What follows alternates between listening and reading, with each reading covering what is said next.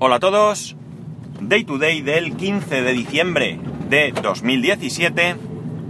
Son las 9 y 4 minutos y... A ver, un segundo, que estoy girando y no veo... 15 grados en Alicante, sí. Bueno, ya nos han dicho que vamos a tener muy buena temperatura lo que resta de año. Lamentablemente esto eh, supone que tampoco va a haber lluvias. Pero bueno, 15 grados a las 9 de la mañana, pues os dais cuenta de que realmente en el aspecto tiempo eh, tenemos bastante suerte, al menos por este, por este aspecto. Por el de la sequía no, pero por el aspecto mm, del, del buen tiempo, solo, aunque hoy está todo nublado, bueno, todo no, pero bastante nublado. Que por cierto, el otro día leí un artículo que decía, no lo leí, mentira, leí el titular, lo dejé para después y ya sabéis que yo lo que dejo para después eh, perdido. Que decía que hay zonas del interior de Alicante que llueve tanto como en Galicia. Mm, me alucinó. Voy a ver si encuentro ese artículo porque me sorprende mucho, porque no tengo yo esa percepción. Ojalá, si fuera así, porque no tendríamos, me imagino, el problema de, agua que, tenemos aquí. Bueno, vamos por partes. Eh, ¿Qué os iba yo a contar? Ya sabéis que yo le tengo poco aprecio a WhatsApp, ¿vale? Le tengo poco aprecio porque... Eh, no sé, eh, por, básicamente de la manera en que funciona y de la manera en que funcionaba. Si bien es cierto que WhatsApp ha mejorado mucho con el tiempo y que ha ido aplicando cosas eh, incluso por delante de sus competidores, cosa que antiguamente no, no sucedía. Eh, pero si traigo WhatsApp aquí eh, hoy, no es para hablar de lo bueno o malo que es WhatsApp o de lo bueno o malo que es eh, cualquier otra aplicación de mensajería instantánea. Es porque resulta que ha habido un caso aquí en España que, bueno, en cierto modo sí tiene bastante relación con cómo funciona WhatsApp. Y es lo siguiente, un pueblo, un pueblo de aquí, un pueblo que de creo 4.000 habitantes, eh, el ayuntamiento eh, tiene la iniciativa de crear un grupo de WhatsApp para que los vecinos que, allí viven pues estén informados de inmediato de cualquier circunstancia de interés. La cuestión es que eh, tenían introducidos unos 270 y pico vecinos, cuando de repente uno de ellos ha puesto una denuncia por incluirlo en ese grupo de WhatsApp sin su consentimiento y le han dado la razón. En este caso no van a poner multa al ayuntamiento, ¿de acuerdo? Bien es cierto que han cometido un... Eh, una, no sé si es delito, falta o cómo se calificaría eh, contra la ley de protección de datos, pero casi me alegro que no lleguen a poner multa porque me imagino que si a un pueblo de 4.000 habitantes le ponen una multa que podría ser de hasta 600.000 euros, pues les destrozarían el presupuesto municipal. Y entiendo que si bien la actuación es incorrecta, también quiero creer que no lo han hecho de mala fe, ¿no? Todo esto, ¿por qué pasa? Porque la ley de protección de datos, eh, que yo en su momento me estudié y me, me examiné, y que ahora la tengo un pelín un pelín olvidada, tendría que pegarle un refresco de vez en cuando, sobre todo porque probablemente cambien cosas. Eh, protege nuestros datos personales y WhatsApp requiere de nuestro teléfono, de nuestro número de teléfono para poder incluirnos en un grupo. Y eso supone que todos aquellos que están en ese grupo pueden ver nuestro número de teléfono para esto siempre he dicho mucho mejor Telegram que te permite añadirte por un alias.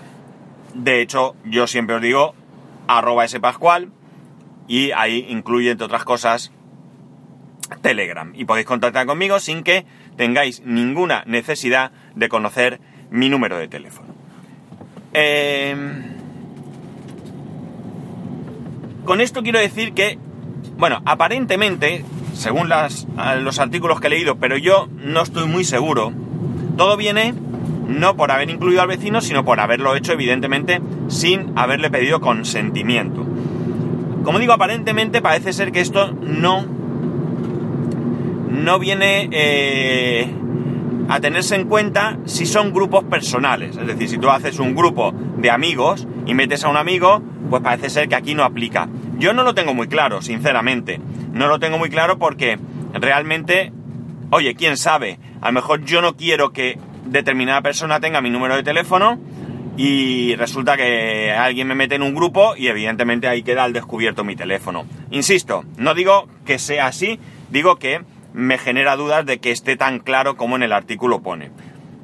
De todas maneras, eh, más allá de que podamos vulnerar la ley de protección de datos, yo creo que tenemos que tener eh, tenemos que tener cuidado con estas cosas y debemos ser conscientes de que no a todo el mundo le puede apetecer compartir sus datos en ciertos grupos, ¿no? Y por tanto, yo creo que por deferencia, como poco, siempre debemos de solicitar permiso a alguien que quiera que queramos que esté en un determinado grupo de WhatsApp, ¿vale? Ya digo, aquí tiene que compartir su teléfono y por tanto debe dar, eh, entiendo yo, al menos, como digo, moralmente su consentimiento, ¿no? Eh, otra cosa es Telegram que estás con un alias y que al fin de cuentas te pueden localizar porque solo tienes que hacer una búsqueda y si más o menos sabes el alias de una persona o lo que sea, aquí hay posibilidad de, ser localizado, pero no así, no así perdón, en, WhatsApp. Eh, que tengáis claro que este ejemplo viene a ser similar a aquel en el que recibís un correo electrónico, por ejemplo, un correo electrónico que os envíen desde el colegio de vuestros hijos, ¿vale? Donde lo mandan a todos los padres de la clase, vamos a poner por caso. Y donde en eh, copia o en eh, para salen las direcciones electrónicas de todos los padres eh, de los niños de esa clase. Esto vulnera la ley de protección de datos. Cuando tú envías correos a más de una persona, debes siempre de ponerlo en copia oculta. Esto vale para empresas, para organizaciones, para clubs, para lo que se os ocurra, ¿vale? Debéis siempre tener cuidado con esto porque, como digo, eh, vulnera la ley de protección de datos. Eh, siempre en copia oculta, ¿vale? Siempre en copia oculta. Eh, esto es algo que mucha gente no tiene presente y a mí me han llegado eh, correos del cole donde así pasaba hasta que yo creo que de alguna manera han debido de dar un toque de atención, no sé si por parte de algún padre o por parte del mismo colegio, porque de repente la misma persona que mandaba los correos con todas las direcciones pasó a mandarlas en copia oculta. Para que os hagáis un ejemplo de hasta dónde llega la ley de protección de datos. Imaginemos, mm, qué sé yo, un banco, ¿vale?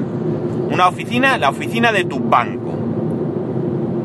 Bien, cada empleado tiene su usuario y su contraseña. Esto ya lo he comentado aquí alguna vez, pero no, no me importa repetirlo porque creo que es importante que lo apliquéis en vuestros trabajos, ¿vale? Y con esto debéis ser firmes porque, insisto, esto conlleva multas. En este caso creo que es de hasta 6.000 euros. Y es, tú te vas de vacaciones, ¿vale? Y resulta que por el motivo que sea, ¿vale? Pues por ejemplo hay empresas en las que un mismo usuario puede acceder a varios ordenadores al mismo tiempo. Y hay empresas donde un usuario se loguea en un ordenador, pero ya no puede hacerlo en otro mientras no cierre esa sesión. Vale, pues imaginemos ese caso, tú llegas, te vas de vacaciones y te dicen, déjame tu contraseña para que yo pueda ah, tener los dos ordenadores abiertos y así me es más cómodo y tal y cual. Vale, más allá de que tenemos que tener presente que si tú dejas tu contraseña a otra persona, le estás dando manga ancha y ya, es que yo me fío de mi compañero, pero le estás dando manga ancha a cualquiera para que acceda con tu nombre, con tus datos, a donde sea, incluidos probablemente tu intranet, donde figuren tus datos personales, donde figure tu nómina, donde figuren tus solicitudes, por ejemplo, de anticipos que hayas necesitado a la empresa y que no le importan a nadie, y otras determinadas cosas. Pero más allá de eso, estáis incurriendo en eh, estáis eh, incurriendo en una falta tipificada, probablemente sea una falta tipificada en la ley de protección de datos. Si yo como cliente voy al banco y una persona me atiende y yo sé que esa persona eh, ha accedido con los datos de un compañero, yo puedo denunciar. ¿Por qué? Pues muy sencillo, porque cabe la posibilidad de que esa persona no tenga por qué acceder a todo mi expediente completo, sino a parte de él. ¿Vale? Imaginemos que es el cajero, por decir, y el cajero solo tiene atribuciones de cajero, es decir, solo puede entrar en mi cuenta, comprobar si tengo dinero y si tengo dinero dármelo, y si no, nada más. Pero ya no puede comprobar mi historial crediticio, mis deudas. Esto es un ejemplo, ¿vale? Probablemente un cajero sí pueda tener esas atribuciones, evidentemente, pero como digo, es para ilustrar un poco todo esto. Entonces, eh, esa persona está accediendo a mis datos personales y no tiene permiso ni consentimiento, ni yo se lo he dado eh, explícitamente. Por lo cual, esto puede conllevar una denuncia y son 6.000 euros, ¿vale? Yo creo que deberíamos hacer un ejercicio de, coherencia, un ejercicio de, razón y echarle un vistazo a lo que es la ley de protección de datos, porque es muy probable que en nuestra vida personal difícilmente la incumplamos, pero en nuestra vida laboral es mucho más fácil. Y cada vez somos más eh, tajantes con respecto al eh, derecho a proteger nuestros datos personales. Y deberíamos, por tanto, de si evidentemente queremos que nuestros datos personales sean respetados, pues nosotros deberíamos de de tener la precaución de cumplir con la ley y, por supuesto, ya, no solo por la ley también, como he dicho antes, por coherencia, respetar los datos personales de los demás. Y esta es la reflexión que hoy quería traeros en, eh, a colación de la noticia que ha ocurrido con WhatsApp. Insisto, la culpa aquí no es de WhatsApp, no estoy tratando de echar eh, de echar mm, heces sobre, sobre WhatsApp, sino de advertiros de que tengáis cuidado. Es decir, si imaginemos que sois los...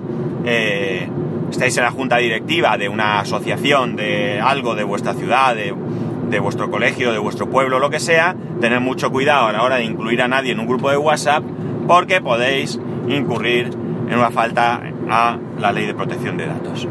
Y nada más, hoy sí tenemos una cosita chula y eh, os la pongo y me despido. Muy buenas Santiago, muy buenas oyentes del podcast de Santiago Pascual. Eh, soy Majarre72, eh, podcaster, bueno, ni, podcaster ya, nada, ¿qué digo? Alguien que grababa audios de Bilbao.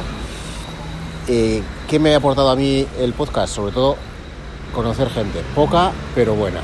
Eh, de los eh, primeros que pude conocer fue Paco de Paquine, que también tenía un podcast. y el último justo ha sido tú, Santiago, en Alicante. Y bueno, pues eh, no quita que siga grabando y contando mis experiencias, es como tener al otro lado, ya sabéis, ¿no? A, alguien que comparte tus aficiones cuando tú, sobre todo tu, tu núcleo eh, no es tan afín a ellas y eh, está bueno, eh, me parece algo entretenido e, ese, ese, desahogo, esa, esa, transferencia de ideas, sugerencias, opiniones, hechos, acontecimientos relacionados en nuestro caso con el mundo de la tecnología. Y nada más, eh, sigue así, te escucho siempre y quiero saludar a mi familia. Venga, un beso. un abrazo. un beso no, ¿eh? Un abrazo. Y nada más, ya sabéis, como siempre, que podéis escribirme a arroba spascual, spascual arroba spascual.es. Un saludo, que tengáis un muy buen fin de semana y nos escuchamos el lunes.